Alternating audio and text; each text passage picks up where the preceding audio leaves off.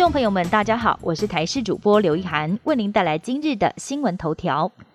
副总统赖清德在今天早上完成接种国产高端疫苗的第一剂。国产高端疫苗二十三号开打，总统蔡英文在当天率先完成接种，而副总统赖清德则在今天早上一早前往预约地点台大医学院体育馆，依照相关流程报到、问诊，还有接种高端疫苗。在完成施打后，赖清德直言很好，并呼吁民众依照规划前往接种，保护自己也保护家人。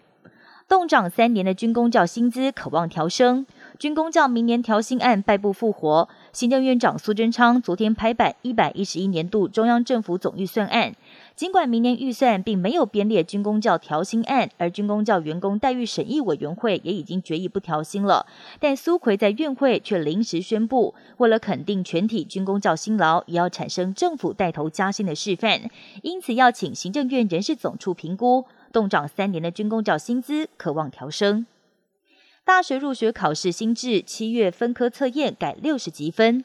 配合一百零八课纲，明年大学入学考试改新制，而其中七月考分科测验成绩计算由原始提分改成单科四十五积分制，被外界批评太过模糊。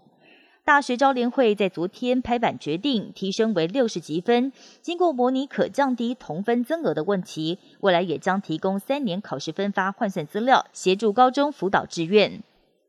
阿富汗首都喀布尔二十六号惊传两起爆炸案，一起是在机场的一个出入口，另外一起则是距离机场只有两百公尺的巴伦饭店外，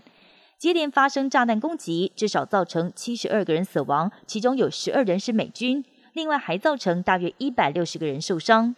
恐怖组织 ISIS 分支 ISIS-K 已经宣称是他们犯下的案子。爆炸案发生之后，西方有多国都宣布要结束撤离行动，但美国和英国都表示撤离行动不会中断。美国总统拜登更说，ISIS 要为这一次的恐怖攻击付出代价。巴西里约开放十二岁到十八岁施打辉瑞疫苗，Delta 变种病毒肆虐全球，各国政府都在加速提升疫苗的覆盖率。而先前疫情严重的巴西第二大城所属的里约热内卢展开对孩童的疫苗施打计划。对象是十二岁到十八岁，选在市区一间大型博物馆，要替中学生大规模施打第一剂辉瑞新冠疫苗。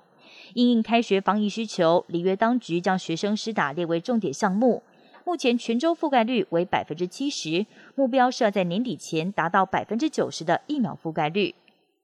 南韩升息一码，开亚洲第一枪。南韩央行周四宣布升息一码。将基准利率由记录最低的百分之零点五提高到百分之零点七五，也成为疫情期间第一个升息的亚洲主要经济体。主要是因为南韩家庭负债激增和房价飙升，对经济构成风险大于疫情的反扑。